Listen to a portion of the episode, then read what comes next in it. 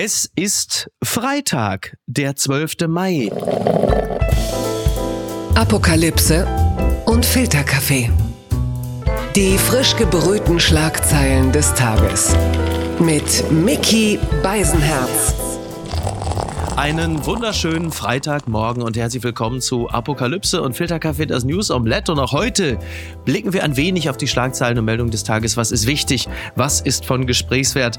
Worüber lohnt es sich zu reden und mit ihr zu reden? Das lohnt sich immer sehr. Das habe ich schon festgestellt, als sie mal bei mir bei NTV zu Gast war. Aber klar, das muss jetzt auch mal langsam passieren, dass sie hier zu uns in den Podcast kommt. Sie ist ja immerhin Korrespondentin in der Parlamentsredaktion in Berlin für die gute alte FAZ und Buchautorin ist sie auch, Helene Bobrowski. Guten Morgen. Hallo, guten Morgen, Miki. Ich freue mich sehr über die Einladung. Ich erwische dich mutmaßlich direkt auf dem falschen Fuß, wenn ich dich erstmal darüber informiere, dass Boris Becker, der gerade eben erst deutschen Boden berührt hat und angeblich äh, wieder bei seiner Mutter lebt, dass er jetzt nach Italien ziehen will, also quasi Mailand oder Madrid, Hauptsache, äh, Hauptsache einigermaßen Portugal, günstig. genau. Ja, ähm, äh, ich habe ihn die Tage, äh, da war ja in Hamburg die sogenannte OMR, das ist ja eine, äh, eine sehr, sehr große junge Messe für äh, Digitalmarketing und Brandbuilding. Da war er Speaker. Ich war offenkundig ein bisschen äh, überrascht. Ich wusste gar nicht, dass er so ein erfolgreicher Geschäftsmann ist. Aber toll, was heutzutage alles möglich ist. Also, wie verfolgst du gerade seinen Weg? Ich habe ihn mal gesehen, das ist eigentlich schon ein bisschen her. Da war er bei einem Pokerturnier ah, ja. in Berlin. Ja, da habe ich mhm. ihn im mhm. Fahrstuhl getroffen und irgendwie war ich dann so ein bisschen aufgeregt, weil als er der große Star war, war ich ja noch ganz klein. Und dann denkt man immer, meine Güte, äh, der Zahn der Zeit ah, ja. nagt auch an Boris Becker. Ja, Nicht nur also der. an mir auch, aber. und ansonsten beneide ich ihn natürlich wahnsinnig um dieses Italien. Mhm. Wäre ich ja, auch gern. Ja, sonst beneidet man ihn eigentlich nicht, aber nee. er selber sagt von sich, äh, er sei äh, wohl finanziell so langsam schon aus dem Gröbsten raus. Das äh, wird auch seine Gläubiger äh, begeistern, schätze ich mal. Und jetzt kommt natürlich eine ganz interessante Phase, in die er eintritt, wenn er dann tatsächlich in Italien lebt. Dann kannst du natürlich fest davon ausgehen, dass die Bildzeitung und äh, die Bunte ihn auf Schritt und Tritt begleiten wird. Jedes Eis, das er sich irgendwo kauft, dann ah. heißt es natürlich immer Boris in Bella Italia, Bum Bum Bella Boris und was hat dieses Eis gekostet? Und äh, eine Liege in Rimini kostet irgendwie irgendwie auch schon 23 Euro Worte das Geld her. Also es wird eine herrliche Zeit, da können wir uns wirklich auf einiges freuen, da bin ich mir ganz ja, sicher. Ja, es ist doch immer diese, diese Neiddiskurse sind doch immer wieder schön, oder? Das hat mich überrascht. Bild exklusiv Melnik soll wieder Botschafter werden. Das meldet, wie gerade schon erwähnt, die Bild bzw. Paul Ronsheimer und der ist in diesen Fragen ja nun wirklich immer extrem gut informiert. Der Vize-Außenminister und frühere ukrainische Botschafter in Deutschland, Andriy Melnik, soll nach Bildinformation neuer Botschafter der Ukraine werden und zwar in Brasilien. Ja, das hat die Bild oder es will die Bild aus ukrainischen Regierungskreisen erfahren haben. Zelensky will ihn nach Brasilien schicken, um die Beziehungen dorthin äh, zu verbessern. Jetzt ist natürlich die Frage, wenn man die Beziehungen zu einem Land verbessern will, ist es dann sinnvoll, André Melnik dahin zu schicken? Ja, eine sehr gute Frage. Und natürlich auch die Frage, wer da eigentlich wen einnordet. Also mhm. die Brasilianer sind ja nicht so nah an der Ukraine, ja. wie man vielleicht denken konnte und wie sich auch manche Europäer ähm, erhofft hatte. Mhm. Also Olaf Scholz war ja vor kurzem da und hat gebeten, dass man doch mal unterstützen möge mit Waffenlieferungen und hat sich ein klares Now ja. oder so ähnlich abgeholt.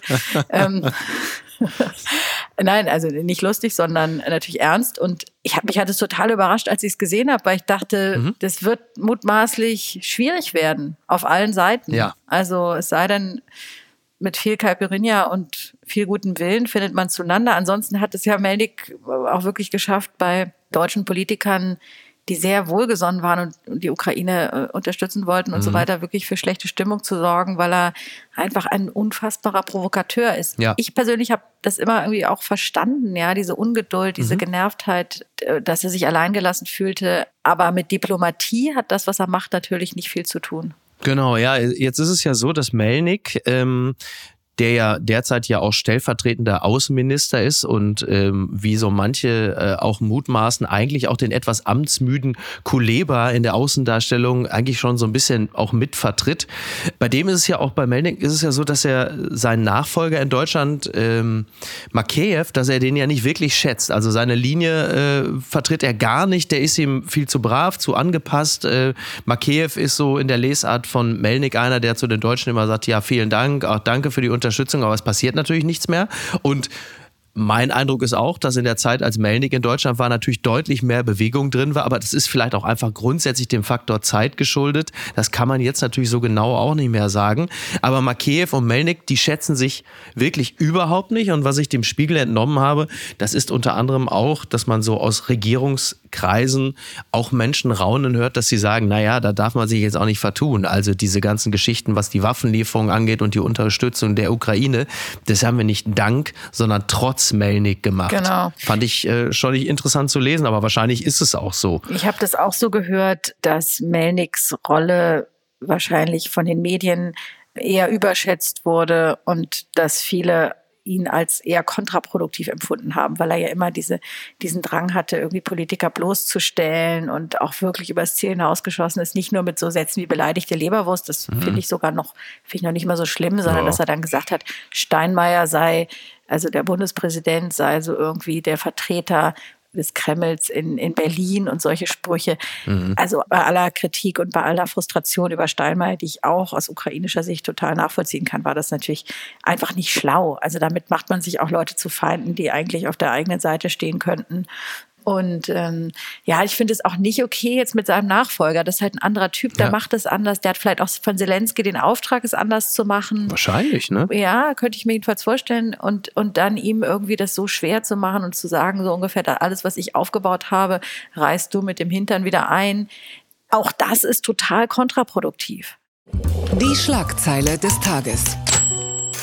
Steuerschätzung. Finanzminister Lindner erwartet schwindende Einnahmen. Das berichtet der Spiegel. Bund, Länder und Kommunen müssen im kommenden Jahr wohl mit weniger Steuereinnahmen auskommen als noch im Herbst angenommen. Die Steuerschätzer gehen davon aus, dass 30,8 Milliarden Euro weniger in die Kassen fließen als gedacht. Insgesamt erwarten sie für 2024 Einnahmen von 962,2 Milliarden Euro. So, da wissen wir jetzt auch mal, äh, was da überhaupt so äh, in der Kasse ist. Jetzt ist es nun so, ähm, woran liegt das eigentlich, dass das Geld fehlt? Dieser Schätzzeitraum, der umfasst ja die Jahre bis 2027 und hier prognostizieren die Finanzexperten jährlich im Schnitt rund 30 Milliarden Euro weniger Einnahmen als zuletzt. Und ähm, ja, die Grundlage für das Minus, das ist vor allem der Inflationsausgleich bei der Einkommensteuer. Und äh, das Zitat von Linda ist, wir geben den Menschen und Betrieben im Schätzzeitraum jährlich rund 34 Milliarden Euro zurück. Das klingt natürlich toll, das klingt positiv, aber dass halt weniger Geld jetzt in der Kasse ist, äh, das äh, lässt natürlich zum Beispiel auch eingedenk der Flüchtlingsthematik, wo man sich ja nun gerade auf eine Milliarde Euro mehr, nennen wir es mal ganz wohlwollend, äh, geeinigt hat. Äh, das lässt wahrscheinlich jetzt die Länder und die Kommunen jetzt auch nicht allzu hoffnungsvoll äh, in die Zukunft blicken, was alleine nur diese Thematik angeht. Ja, und das ist ja wirklich nur eins der vielen Themen, also man hat manchmal den Eindruck, die Berliner Politik dreht sich vor allem um die Frage, wer zahlt eigentlich was und wie viel. Mhm. Ist aber nicht ganz unberechtigt, diese ja, Frage, absolut oder? Nicht, nein, überhaupt nicht unberechtigt, aber es ist schon, diese Begehrlichkeiten sind einfach wahnsinnig hoch, gerade in der Sozialpolitik. Ja. Ich kann das auch verstehen, aber es ist halt, äh, also ich meine, Einerseits will die Regierung, vor allem die FDP, die Schuldenbremse einhalten. Andererseits gibt es jetzt hier die Flüchtlingsfrage, dann ist es mhm. Kindergrundsicherung, ähm, dann ist es das Bürgergeld. Die Länder wollen mehr für den Katastrophenschutz. Also man hat immer, ja. ich, ich habe immer den Eindruck, einmal die Woche mache ich irgendeine Überschrift, da steht drauf, Länder wollen oder irgendjemand anders will eine Milliarde, ja. 10 Millionen, 50 Millionen. Bisschen viel in letzter Zeit, ist oder? Echt, Gefühlt. ist wirklich viel und, und natürlich dann für die ganze Transformation der Wirtschaft, das ist auch irre teuer. Ja. Also die Umstellung auf erneuerbare Energien und all das wird sehr subventioniert.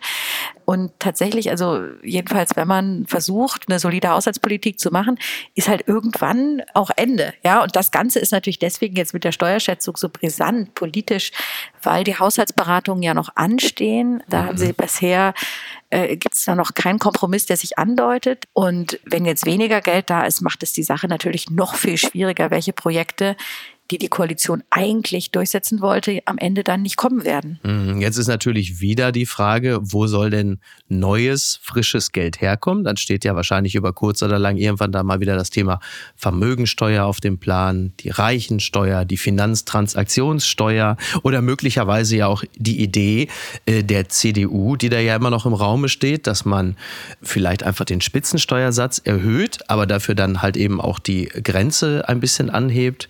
Also irgendwie muss man ja auch dann kreativer werden, wenn es darum geht, dass man ein paar frische Einnahmequellen hat. Und ich sehe da in Deutschland durchaus noch Potenzial. Hm. Ja, lustig, dass der Vorschlag ausgerechnet von der CDU kommt. Äh, Fand ich auch toll, ja. Steuern zu erhöhen. die haben auch sagen. Ich fand es aber gar nicht so doof, um ehrlich äh, zu nein, sein. Ich, ich fand, das war irgendwie, es fühlte sich so sozialdemokratisch an. Ja, genau. Das ist halt die Freiheit in der Opposition ja, auch mal was auszuprobieren. Ja. Aber lustig ist natürlich, dass die dann trotzdem immer sagen, wir würden dann am allerliebsten mit der FDP regieren und die FDP ja immer nur eine Antwort hat, egal welche Steueränderung es gibt, wenn es keine Entlastung ist, wird es nicht gemacht. Mhm. Deswegen ist es eine, eine lustige Diskussion, die wir führen, dass die ja doch linksdominierte Regierung äh, keine Steuererhöhung macht, aber die Union in der Opposition mhm. das jetzt will. Mal gucken, also wird wohl nichts draus werden. Gewinner des Tages beziehungsweise des Wochenendes, der ist ja noch zu ermitteln. Die Zeit schreibt Wahlen in der Türkei, was Kemal Kilicdaroglu als Präsident anders machen will. Beobachter rechnen bei der Türkei-Wahl mit einem knappen Ergebnis. Wer ist Erdogans Herausforderer? Kilicdaroglu und wen wählen Kurdinnen und Kurden? Klar, die Frage stellt man sich gerade am Sonntag. Da ist dann die Parlaments- und Präsidentschaftswahl am 14. Mai. In äh, Deutschland beteiligen sich nach vorläufigen Zahlen der Wahlbehörde immerhin ja auch 732.776 der 1,5 Millionen in Deutschland registrierten Wählerinnen und Wähler, knapp ein Prozent weniger als 2018. Und bei dieser Wahl geht es natürlich um viel. Bei äh, Erdogan, dem Amtsinhaber, ist es zum Beispiel, er verspricht eine, ich zitiere das gerne, super Hochgeschwindigkeitslinie zwischen Ankara und Istanbul. Das ist eine seiner Versprechen. Es geht natürlich darum, die Inflation von rund 50 Prozent zu bekämpfen, von der man auch nicht so genau weiß, ob es wirklich nur 50 Prozent sind oder nicht mehr. Und es geht natürlich auch darum, die Folgen der schweren Erdbebenkatastrophe aus dem Frühjahr zu bekämpfen und auch in Zukunft vielleicht Grundlagen zu schaffen, dass man äh, mit so etwas besser umgehen kann. Und auf der anderen Seite hast du halt eben den möglichen Präsidenten Kilicdaroglu, der ähm, näher die Türkei an die EU ranrücken will und der auch insgesamt der, ähm, tja, was ist er, der liberalere, der demokratischere Kandidat aus unserer Perspektive? Der weniger autoritäre jedenfalls. Ähm, mhm. ja. ja, es wird spannend. Also nach Umfragen liegen sie ja relativ nah beieinander. Man fragt sich natürlich, wie fair verläuft diese Wahl? Was werden die Wahlbeobachter da sagen? Das war ja in der Vergangenheit, gab es da immer wieder Zweifel und auch berechtigte mhm, Zweifel. Ja. Und dann ist natürlich die Frage, wird im Fall des Falles Erdogan eine Niederlage akzeptieren oder gibt es irgendwie einen Putsch? Das ist ja noch nicht lange her. 2016 haben wir das gesehen. Ist das ein Mann, also, der nicht so also gut von der Macht lassen kann? Hast du den Eindruck, ja, dass er. Äh, das glaube ich schon, aber die Frage ist ja auch, die man sich stellt, wie gut geht es ihm eigentlich? Ja. Also er wirkte ja so seltsam lethargisch. Dann gab es also ja dieses zwischen, Interview. Zwischen Herzinfarkt und Magen-Darm ist alles drin, ne? Irgendwie so. Dann ein Interview abgebrochen und aber insgesamt sagen auch ja türkische Beobachter oder Leute, die das genauer sehen, dass er eigentlich auch bei diesem Erdbeben normalerweise immer so als Macher, als geht als erstes ja. voran und mit der Schippe gräbt er selber Menschen aus. Diesmal hat er ja total spät reagiert, hat insgesamt ist er so zurückhaltend, tritt nicht mehr öffentlich auf, ist ja nicht mhm. nach Deutschland gekommen und so. Also ich will ähm, um Gottes Willen keine Krankheiten herbeireden, aber man fragt sich halt, weil das natürlich eine Auswirkung hat, ja, ob er von der Macht lassen Klar. kann. Vielleicht muss er irgendwie von der Macht lassen, weil er einfach gar nicht mehr kann. Mhm. Ja, das ist ein interessanter Punkt. Das stimmt, wenn du das so, so schilderst, weil natürlich gerade Typen wie Erdogan äh, sich ja auch sehr über ihre männliche Tatkraft mhm. definieren. Klar, und wenn er solche Gelegenheiten auslässt. Aber möglicherweise war es auch so, dass er mit dem Erdbeben auch gar nicht allzu sehr visuell in Verbindung gebracht werden wollte. Denn dass viele Gebäude halt eben dem Erdbeben nicht standgehalten haben, äh, das hat natürlich auch sehr viel mit seiner Politik zu tun. Absolut, ja.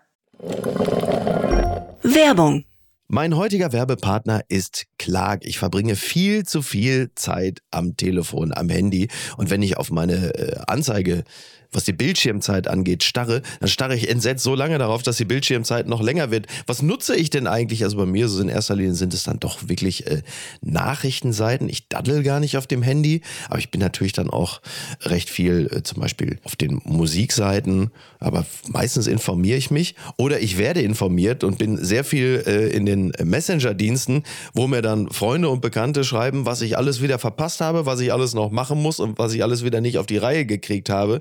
Und da kommt Clark ins Spiel, denn Clark organisiert mein Leben ein kleines bisschen besser. Mit Clark hast du nämlich alle deine Versicherungen im Blick und musst nicht ständig in verschiedenen Apps nachschauen, wann die nächste Kündigungsfrist ist, ob dein Schaden übernommen wird oder an wen du dich wenden kannst. Und hätte ich mal Clark benutzt, dann hätte ich nicht vor zwei Wochen Flatterband an meinem Auto gehabt. Äh, mehr sage ich dazu nicht. Mit deiner Unterschrift bei der Anmeldung wird Clark dein neuer Versicherungsmakler. So können sie deine Interessen gegenüber den Versicherungsgesellschaften vertreten und dir einen digitalen Service mit allen Vorteilen anbieten. Das Maklermandat greift für alle deine Versicherungen, die du in der Clark-App angibst und hochlädst. Du kannst natürlich jederzeit und kostenfrei deine Vollmacht zum Maklermandat widerrufen. Vergiss also das mühselige Suchen Suche nach deinen Policen und Manager deine Versicherung digital on the go 24-7. Ach Gott, ja, das wäre so schön. Das muss man machen. Das ist fantastisch. Das könnte mein Leben so deutlich erleichtern. Hol dir ein Upgrade mit Clark. Also Clark spendiert allen HörerInnen einen Shopping-Gutschein von bis zu 30 Euro. Einfach die Clark-App runterladen oder direkt auf die Website gehen. Clark.de bei der Registrierung den Gutscheincode Filterkaffee 54 alles groß geschrieben ja, Filterkaffee 54. Ihr ladet eine bestehende Versicherung hoch, dann sichert ihr euch einen 15 Euro Shopping-Gutschein für Brands wie äh, Adidas, Amazon, DAZN. Und bei zwei Versicherungen, da sind es sogar ganze 30 Euro. Also probiert die Clark-App doch selbst einmal aus. Und jetzt weiterhin viel Spaß mit der heutigen Folge. Das jüngste Wunder des Robert Habeck ist in diesem Zusammenhang wohl eher das jüngste Wundern des Robert Habeck. Der Merkur schreibt, Habeck platzt wegen Greichen-Affäre der Kragen. Minister stürmt auf CDU-Politiker los. Das habe ich natürlich mit Freude gelesen. Endlich ist wieder Stimmung in der Bude. Rücktrittsforderung, stundenlange Befragung und viel öffentliche Kritik. In der Trauzeugen-Affäre hat Bundeswirtschaftsminister Habeck kurzzeitig die Nerven verloren in einer aktuellen Stunde zu den Vorwürfen rund um seinen umstrittenen Staatssekretär Greichen war der Grünen-Politiker plötzlich auf aufgesprungen und einem CDU-Kollegen im Bundestag hinterhergestürmt. Also es war wohl so, dass Tillmann Kuban äh, Habeck angriff und er fragte ihn, ja, was machen die dienstrechtlichen Konsequenzen gegen Herrn Greichen? Wie viele Stellen wurden in den letzten Monaten mit Freunden und Bekannten von der Agora Energiewende, vom Öko-Institut oder anderen Organisationen besetzt? Das, äh, das hatte Habeck natürlich sehr, sehr provoziert. Und als dann Kuban wegging, dann äh, stapfte Habeck ihm wohl irgendwie hinterher, so, äh, was soll das? Äh, äh, und war wohl sehr angefasst und fragte Kuban, warum er ihn das nicht genau gefragt hatte, äh, als es die Sondersitzung des Wirtschaftsausschusses gab. Wie ich finde, eine durchaus berechtigte Nachfrage, aber so im Bundestag kann man sowas natürlich auch oft ein bisschen besser inszenieren. Aber trotzdem ist dieser Auftritt ja auch ein Beleg dafür, dass Habeck also derzeit äh, die berühmten Nerven zeigt? Oh. Oder ist das, also ja. der Merkur ist natürlich immer froh, wenn er so juicy Meldungen hat, aber am Ende bleibt es ja trotzdem ja. das, was es gewesen ist. Also ich finde, das geht halt gar nicht. Aus verschiedenen Gründen, aber auch, weil man ja Tilman Kuban also würde ich jetzt sagen, wenn ich Vizekanzlerin wäre, würde ich den nicht so ernst nehmen. Also er gibt dem ja damit ein. das ist richtig. Also ja, ich meine, es tut mir jetzt wenn leid ich bei allem Respekt. in der ja. Kita wäre, dann würde ich den Ja, also da muss man dann sehr aufpassen. Dann. gerade in der katholischen Kita. Aber so aus der Haut zu fahren, so aus der Rolle zu fallen, ja, also ich meine irgendwie für jemanden. Ist doch ein Standard, oder? Also ist doch ein politischer ja, Standard. Also so das ist Satz halt Schlagabtausch. Das ist jetzt ja irgendwie auch noch nicht mal so so richtig ad personam äh, super mhm. schlimm. Also wenn ja. man sich so anschaut, was an so einem normalen Tag im, im, im Netz alles so an Hass und Hetze raufgespült wird. Gemessen daran. Ey, gut, das sollte jetzt auch Aber nicht der Maßstab ja sein. Nein, ich wollte sagen, er kann ja jetzt nicht Hurensohn nennen im Bundestag, ne, dass man sagt, so, klar. Nein, aber aber in der Tat, also ja. man fragt sich, was, was ist los? Ähm, warum, warum lässt er sich so schnell provozieren? Also wäre ja. das jetzt der Kanzler gewesen oder so, hätte man sagen können, okay, also wäre auch, mhm. wäre auch nicht geschickt gewesen, sich so provozieren zu lassen. Aber jetzt ein Oppositionspolitiker, der nicht Fraktionsvorsitzender, mhm. der noch nicht mal stellvertretender Fraktionsvorsitzender, der einfach nur jemand ist, der so ein bisschen Krawall macht. Er ist einfach macht. nur Tillmann Kuban. Ne? Ist halt ja. Tillmann, ja, macht ein bisschen Krawall. Er ist halt eher so von seiner ganzen Rolle, ist er halt so der Mann fürs Grobe, ja, der haut halt mhm. halt mal einen raus und das weiß der ja. Habeck auch. Also er hat ein bisschen Nervenflattern, das haben wir ja schon ein paar Mal beobachtet, wo er dann ja. sich auch so im Wort vergreift oder so patzig wird oder so, ja, das mhm passt eigentlich äh, oder es überrascht einen, weil er ja sonst auch häufig so eine Souveränität hat, ja. die ja im Grunde seine Stärke auch ist. Ja, so cool zu bleiben, mit so einer gewissen Leichtigkeit die Dinge auch zu nehmen. Das ist momentan äh, gar nicht der Fall und er kriegt es natürlich auch dicke von allen Seiten. Also das kann man menschlich verstehen, aber es ist am Ende, und das ist bitter, das sagen zu müssen, es ist am Ende unprofessionell.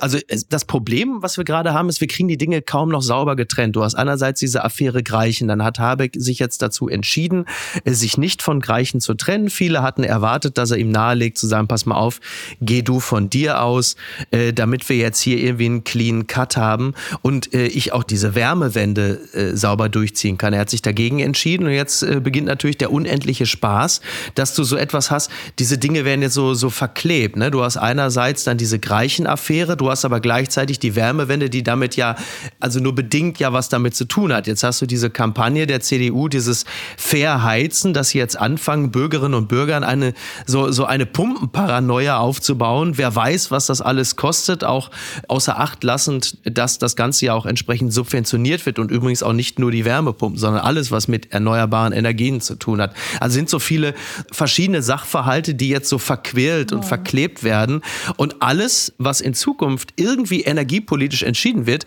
wird natürlich von der Opposition immer mit der mit der Person Greichen mhm. verbunden, dass so beim jetzt vielleicht nicht ganz so fachkundigen und lesefreudigen Bürger und der Bürgerin sich immer so anfühlt, als wäre da irgendwie so eine grüne Clique, die so wie früher so bei der Riester-Rente, wo so Maschmeyer noch so mit, mit dem AWD so drin hing, wo man irgendwie das Gefühl hat, da ist jetzt so eine grüne Clique und die wollen jetzt auf Teufel komm raus da irgendwelche Wärmepumpen aufschwatzen, weil die da ja irgendwie alle zusammenhängen. Und dazwischen hast du dann Habeck, der dann äh, bei den Tagesthemen bei Zamperoni ist und dann so wahnsinnig lamoyant Variant jetzt immer daherkommt und offensichtlich nicht zu begreifen scheint, dass das natürlich auch äh, was mit seiner Personalpolitik zu tun hat. Entzauberte Scheinriesen.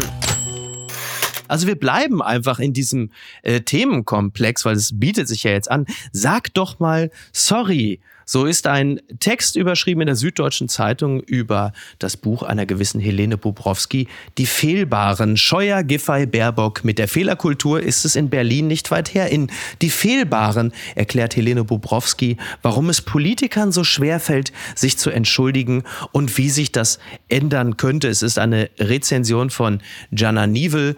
Und jetzt natürlich die Frage, an die Autorin, ja, warum fällt es Politikern so schwer, sich zu entschuldigen? Und ähm, ist das Entschuldigungsverhalten von Politikerinnen und Politikern anders als noch vor ein paar Jahren? Da ist der Fall Habeck jetzt natürlich toll, der gesagt hat, das ist ein Fehler, ist Fehler gewesen, das, das können wir heilen, wir können heilen. Aber ich sehe nur heulen statt heilen derzeit. ja, da kannst du ihn ja absolut perfekt nachmachen. Ich dachte, was macht denn der Habeck auf einmal in der Leitung? ähm, ähm, es ja, tut mir also, leid. Ähm, Sein Reflex. Nein, ähm, ja, warum, warum fällt Ihnen das so schwer? Also ähm, das hat, glaube ich, damit zu tun, dass Politik ein Machtkampf ist, in dem anders als, glaube ich, mittlerweile in der Unternehmenswelt und in anderen Bereichen wirklich teilweise noch so archaische Muster gelten. Also ja. ganz einfach irgendwie der Stärkere setzt sich durch.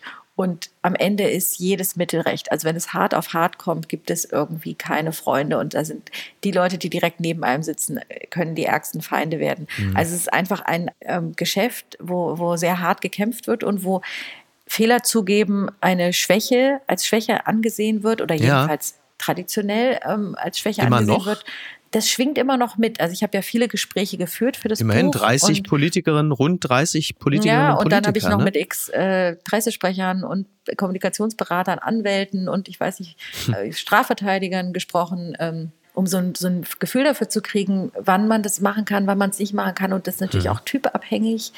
Äh, was bei wem funktioniert. Das ist nicht bei allen gleich. Ähm, ich glaube schon, dass sich was verändert. Ich glaube, dass man heute mit so einem ganz trotzigen, starkköpfigen Abstreiten, ich habe keine Fehler gemacht, äh, geh nach Hause, ja. lass mich in Ruhe, nicht mehr gewinnen kann. Also Stichwort Mehr Andi Scheuer. ist nicht mein Ding. Ja, ne? genau. Gerhard das Schröder. sind die Typen, ja, so breitbeinige oder halt der, der Scheuer, ich gehe hier erhobenen Hauptes raus mhm. und jeder, der mich kritisiert, fährt eine Kampagne ja. so. Also die Typen, die das so machen und es sind vor allem Typen, aber Christine Lamprecht ist der andere Fall, ja, irgendwie ja. Die, die Medien sind schuld und so. Oh ja, das, äh, stimmt, das, das war auch interessant. funktioniert nicht mehr so gut. Und ähm, man kann, glaube ich, wenn man es geschickt macht und, und wenn man auch irgendwie rüberbringt, dass man das ernst meint und dass es nicht nur so dahergesagt ist, ja. ja, sondern dass man irgendwie, ich glaube, da kann man auch gewinnen. Es ist immer ein Risiko, aber es ist ähm, und am Ende geht es ja auch nicht nur darum, ob man als Politiker jetzt, also ja, ich, ich habe ja keine Kommunikationsberatung für Politiker, ja, also mir geht es ja irgendwie ums politische System. Manche könnten es aber gut gebrauchen, ja. Aber die Frage ist natürlich irgendwie Glaubwürdigkeit der Politik, ja, so Politikverdrossenheit, die Leute, die einfach keine Lust mehr haben, sich von Politikern immer Dinge erzählen zu lassen, wo man merkt, die Politiker glauben es einfach selber irgendwie nicht mehr, was sie sagen. Das ist es halt, ne? Diese, diese Affekte. Also ähm, in der Rezension geht es ja auch darum, dass du ja auch durchaus äh, nicht nur Probleme benennst, sondern auch Lösungen anbietest. Und unter anderem halt eben, dass man als Bürgerin, als Bürger auch den Eindruck hat, dass man ernsthaft, also die politische Kaste, um Aufklärung bemüht ist. Also anstatt reflexhaft zu kritisieren, Opposition, oder reflexhaft abzustreiten, was wir jetzt ja an dem Fall Greichen ja sehr schön sehen können. Also du hast diesen Fall, du hast eine offensichtliche Fehlleistung. Dann hast du die Opposition, zum Beispiel jetzt auch angeführt von Alexander Dobrindt, die also, also unglaublich erstaunt sind, wie das möglich sein kann, dass in der äh, Politik gekungelt wird und dass es da irgendwelche Seilschaften gibt und zeigen sich aufrichtig erstaunt, als sei jetzt irgendwie, also als hätte da auch die Union ihre Jungfräulichkeit also verloren. Und das ist natürlich so, so reflexhaft, weil man, yeah. weil man natürlich genau weiß, was dann passiert. Und du hast auf der anderen Seite dann Regierungsvertreter, wie beispielsweise Habeck, die natürlich alles abstreiten im Sinne von, das ist eine Kampagne. Das ist ja so ein mustergültiges Beispiel gerade dafür, wie es eigentlich nicht laufen darf. Also der, der, der Dobrindt kommt natürlich auch hochgradig verlogen bei der Sache rüber. Ja, das ist ja so heuchlerisch zu sagen. Was? Was? Was? Man schiebt sich gegenseitig was zu. Habe ich noch nie ja, gehört. Würde es in der CSU nie geben. Ja, ja ich finde der Habeck, also ich würde jetzt, wäre jetzt nicht ganz so hart äh, mit ihm wie du. Ich würde sagen, mhm. Fehlerkultur heißt auch nicht zwingend, dass immer ein Kopf rollen muss. Ja, also ja. das ist, glaube ich, auch manchmal so ein deutsches, ja. vielleicht auch menschliches Rachebedürfnis. Es muss irgendwie jetzt hart. Ja, hart, wir wollen den Daumen heben und werden. senden. Ne? Genau, so. Deswegen habe ich das ja auch, diese Unerbittlichkeit ist ja auch im Titel drin. Mhm. Also man kann ja auch mal sagen, am Ende sind Politiker und auch Staatssekretäre Menschen und Menschen machen Fehler. Ja, man muss klar. halt ähm, so, so verantwortungsvoll damit umgehen. Und im Fall Greichen, also sozusagen hätte Habeck mich gefragt, hätte ich wahrscheinlich auch gesagt, das klingt jetzt überheblich, ne? aber ich, ich sage es jetzt trotzdem. Ich hätte wahrscheinlich gesagt, besser sich zu trennen, weil man sonst immer diese, wie du es vorhin gesagt hast, diese Affäre mit sich rumschleppt, ja. So, aber jetzt hat er sich entschieden, es nicht zu machen. Das muss man dann irgendwie auch durchziehen. Und Fehlerkultur kann auch sein, okay, da ist ein Fehler passiert, das darf auf gar keinen Fall wieder passieren. Wir ziehen jetzt Konsequenzen und wir, wir machen jetzt irgendwelche Regeln, dass, um, um zu verhindern, dass irgendwie künftig noch Trauzeugen, Freunde, Verwandte oder mhm. was weiß ich, Haustiere irgendwas bekommen, worauf sie keinen Anspruch haben. Ja, also ich meine, das kann auch eine Art von Fehlerkultur sein. Es geht irgendwie darum, zu erkennen, was passiert ist und daraus zu lernen am Ende. Gucken mal, wer da spricht. Ex-Bildchef Diekmann, Kohlsöhne geldgierig, so berichtet es die Rheinpfalz. Das Buch Ich war Bild vom früheren Chefredakteur der Bildzeitung Kai Diekmann. Das ist ja jetzt nun äh, auf dem Markt und äh, natürlich auch online bestellbar. Und äh, da gibt es unter anderem ein 66 Seiten langes Kapitel über Helmut Kohl und intime Details äh, über, also quasi vom Sterbebett des Altkanzlers. Aber es gibt halt eben auch die Beschreibung von Kai Diekmann über das Verhältnis von Helmut Kohl zu seinem Söhnen Walder und Peter und Per Steinbrück, wenn ich äh, mich recht erinnere, der ihm auch sehr ähnlich, aber gut, das ist ein anderes Thema. Und da hat äh, Kai Diekmann die beiden Söhne von Kohl so skizziert, als seien die beiden also an Geld durchaus interessiert. Zitat, wenn man die Zahlen und Dokumente kennt, dränge sich der Eindruck auf, Walter und Peter Kohl hätten ihren Vater als reine Gelddruckmaschine betrachtet. Sie hätten sich mehr für ihr Erbe als für die Gesundheit des Altkanzlers interessiert. Also angeblich hätten die Söhne von Kohl und der Enkel Johannes in den Jahren 99 1999 bis 2001 insgesamt 1,15 Millionen Euro erhalten. Also ist auch so eine Art Spendenaffäre, aber eine ganz andere irgendwie zu der Zeit. Ähm, das finde ich schon interessant, denn ohne die Details da jetzt zu kennen, äh, kann man, glaube ich, schon mutmaßen, dass da jetzt so zwei Kohl-Lager sich gegenüberstehen, mhm. nämlich äh, die Vergangenheit von Helmut Kohl, also die Söhne Walter und Peter, so ein bisschen auch stellvertretend wahrscheinlich für Hannelore Kohl und auf der anderen Seite Maike Kohl-Richter und Kai Diekmann, die ja für die späte Lebensphase von Helmut Kohl stehen und wahrscheinlich zu den ganz wenigen gehören, die Helmut Kohl überhaupt noch nahe gestanden haben. Ich meine, Diekmann war ja der Trauzeuge von Helmut Kohl, man erinnert sich. Und das ist schon, ist schon interessant, was da sich jetzt für, ja, also nicht Gräben auftun, die waren wahrscheinlich vorher schon da, aber jetzt über dieses Buch jetzt wieder so richtig ans, ans Tageslicht kommen. Ja, wobei das ja schon sichtbar war bei diesen gerichtlichen Auseinandersetzungen um diese Kohlbiografie und so weiter. Ach so, Heribert Schwan, ne? The Heribert Lost Tapes. Schwan, ja, so. Ja. Und, und der Schadensersatz ähm, für Maike Kohl-Richter und, und diese mhm. Fragen, da war das ja auch schon diese schreckliches Zerwürfnis innerhalb der Familie, wo ich ja. so denke, meine Güte, die haben alle irgendwie genug gelitten. Mhm. Also diese Kinder mit Sicherheit auch. Absolut. Und dann nicht nur, weil man sowieso, glaube ich, weil es nie toll ist, wenn der eigene Vater Kanzler ist, ja, sondern auch der Tod der Mutter und diese ganzen. Also ja. alles irgendwie schrecklich. Und dann Tragisch, denke ich, jetzt ne? ist der alte tot und man streitet sich irgendwie weiter. Ja, also mhm. da siehst du, was für eine Tragfähigkeit diese ja. Verletzungen haben, ne? wie ja. lange sich das zieht. Ein Satz fand ich in, äh, in diesem Zusammenhang auch äh, bemerkenswert. Und zwar äh, hat Kai Diekmann dann vor allen Dingen Walter, aber halt eben auch Peter Kohl für deren eigene Bücher äh, kritisiert. Also speziell Walter Kohl hat ja damals bei Markus Lanzer häufiger gesessen, erzählt, wie das damals war. Zitat: Darin hätten sie das Privatleben der Familie zur Schau gestellt und zu Geld gemacht. Also ich, ich werfe mich jetzt mal auf die Seite der, äh, der Kohlsöhne, denn was man ja unter anderem auch über die Bücher von, von Walter Kohl, aber auch als interessierter Verfolger des, des politischen Geschehens ja auch mitbekommen hat, ist, dass natürlich vor allen Dingen Helmut Kohl das vermeintliche Privatleben der Familie Kohl zur Schau gestellt hat, wann immer es irgendwie politisch opportun war. Also diese entsetzlichen Urlaube am Wolfgangsee oh. und all das, das durften wir ja dann auch mindestens im Nachhinein noch erfahren, was das auch alles für eine Inszenierung gewesen ist. Also ich fühle da dann auch immer bis zu einem gewissen Grad mit solchen Leuten wie Walter Kohl oder Peter Kohl, dass sie aus diesem ganzen Elend und aus diesem, ich nenne es jetzt auch mal emotionalen Missbrauch da noch Geld rausgeholt haben. Ich kann das, also es ist nicht schön und es ist alles tragisch, aber ich kann das auch jetzt nicht so wahnsinnig verwerflich finden, zumindest nicht so sehr, dass ich wie äh, Kai Diekmann den jetzt zum Vorwurf mache, dass sie da irgendwas ausgeschlachtet hätten. Nee, ich finde das auch einen total überheblichen Ansatz. Erstens sind das erwachsene Leute, die solche Dinge selber entscheiden können und die Verantwortung dafür übernehmen. Was man sich so fragt, aber das ist jetzt eher äh, aus so einer psychologischen Perspektive, ja, ist das jetzt eigentlich hilfreich? Mhm. Da maße ich mir jetzt auch kein Urteil an, ja. aber da reißt man natürlich wieder Wunden auf und ich meine, so das Leben von Hannelore Kohl, ja, du sagst jetzt gerade das Stichwort Inszenierung. Also es ist ja, wenn man dann mal sich anschaut, wie diese Bilder waren von dieser ja. Frau, die immer lächeln musste und wie es in Wirklichkeit wohl gewesen sein muss mhm. mit dieser Krankheit, dieser Depression, diesen ganzen Zwängen. Das muss, muss grauenvoll gewesen sein. Und, ähm, ein Buch, ein Buch von Hannelore Kohl, das hätte ich gerne gelesen. Wenn man sich mal ältere Videoaufnahmen ansieht, dann kriegt man erstmal mit, weil Hannelore Kohl war für Menschen wie mich, Jahrgang 77, ja immer irgendwie so das, das drollige Anhängsel vom Dicken. Hannelore. Ne? Man hat da immer so, ja, Hannelore halt. Aber wenn du dann mal die ganzen Interviewausschnitte und so siehst, da siehst du halt dann doch auch, was das für eine äh, intelligente Frau gewesen ist, was das für eine kluge, auch schlagfertige und extrem reflektierte Frau gewesen ist, die buchstäblich im Schatten äh, dieses Überkanzlers auch wirklich eingegangen ist. Also das fand ich, das ist wirklich, äh, ja, du siehst, da ist wirklich an allen Ecken und Enden eine, eine große Tragik. Aber erinnerst du dich noch an die Tapes von Heribert Schwan, was, was Kohl damals über, äh, das war ja irgendwie, was er über Merkel gesagt hat ja, damals? Ja, ja. Also sie, wir konnten doch nicht mal mit Messer und Gabel essen. Sowas. Oder Rita Süßmuth war auch irgendwie eine super Zicke.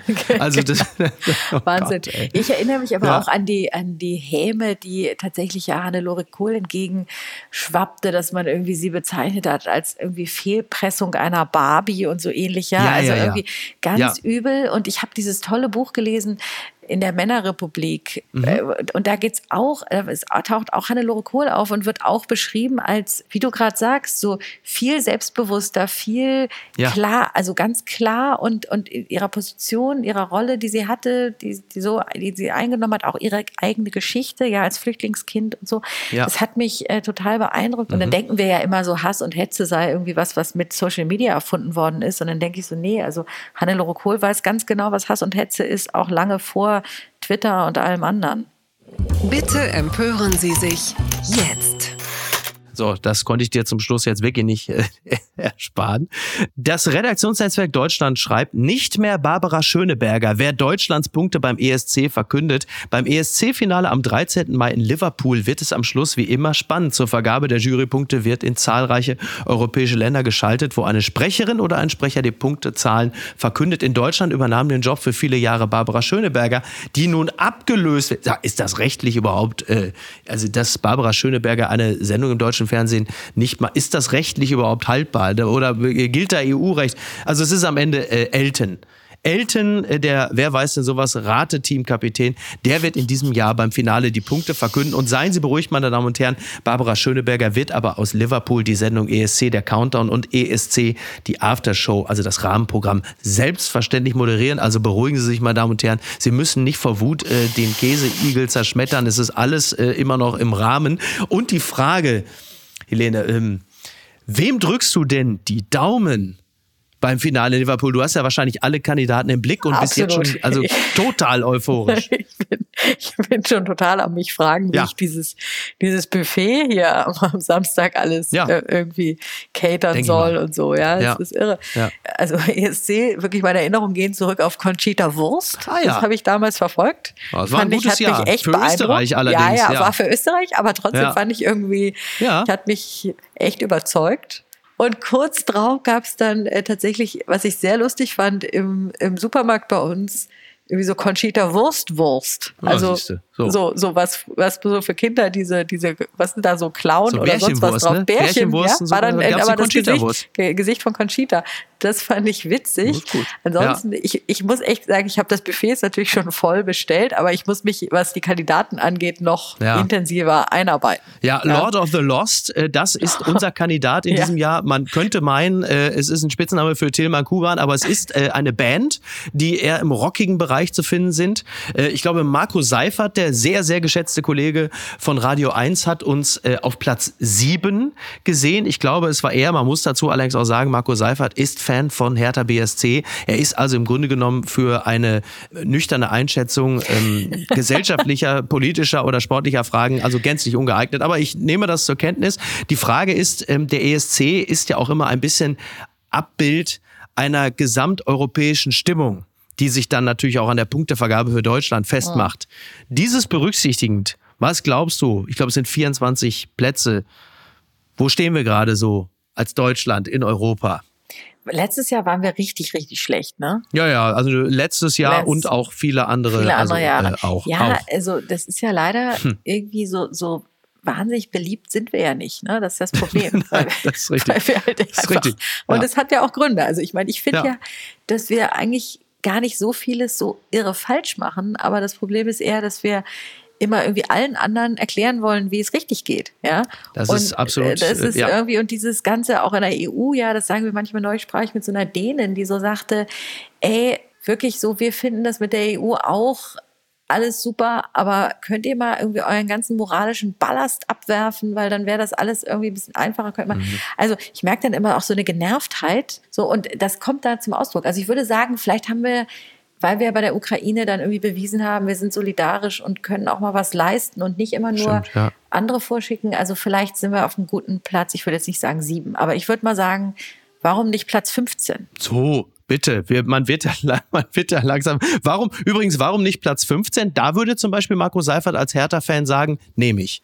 Denn in der Bundesliga, da reicht es, da reicht es dicke. Yeah. Da reicht es dicke. Helene, ich danke dir ganz herzlich. Äh, ich wünsche dir ein, äh, ein entspanntes Wochenende. Fahr noch ein bisschen Bahn, solange du noch kannst. Du weißt, ab Sonntag, 22 Uhr, da wird dann erstmal gestreikt bis Dienstagnacht, 24 äh, Uhr. Da ist also 50 Stunden, geht da überhaupt nichts. Aber meine Damen und Herren, wenn Sie die äh, nicht Bahn fahren können und vielleicht dann einfach äh, zu Fuß, die, äh, so wie ich dann, die 400 äh, Kilometer von Hamburg nach Köln äh, irgendwie schaffen müssen, dann lesen Sie doch einfach das Buch Die Fehlbahn dabei. Das kann man ja, wenn Sie langsam gehen und nicht so wackeln, ist das eigentlich überhaupt gar kein Problem. Müssen halt nur rechtzeitig losmarschieren. Also, ähm, Helene, möchtest du vielleicht wiederkommen? Ich möchte dich herzlich wieder einladen. Oh, total gerne. Es hat mir riesen Spaß gemacht, Micky. Danke. Dann komm bitte wieder und mach's gut. Schönes Wochenende dir. Bis Ja, denn. dir auch ein schönes Wochenende. Guten Weg nach Köln. Dankeschön. Ciao, ciao. Tschüss. Apokalypse und Filtercafé ist eine Studio Bummens Produktion mit freundlicher Unterstützung der Florida Entertainment. Redaktion Niki Hassania. Executive Producer Tobias Baukhage. Produktion Hannah Marahiel. Ton und Schnitt Niki Fränking. Neue Episoden gibt es immer montags, mittwochs, freitags und samstags. Überall, wo es Podcasts gibt. Stimme der Vernunft und unerreicht gute Sprecherin der Rubriken Bettina Rust.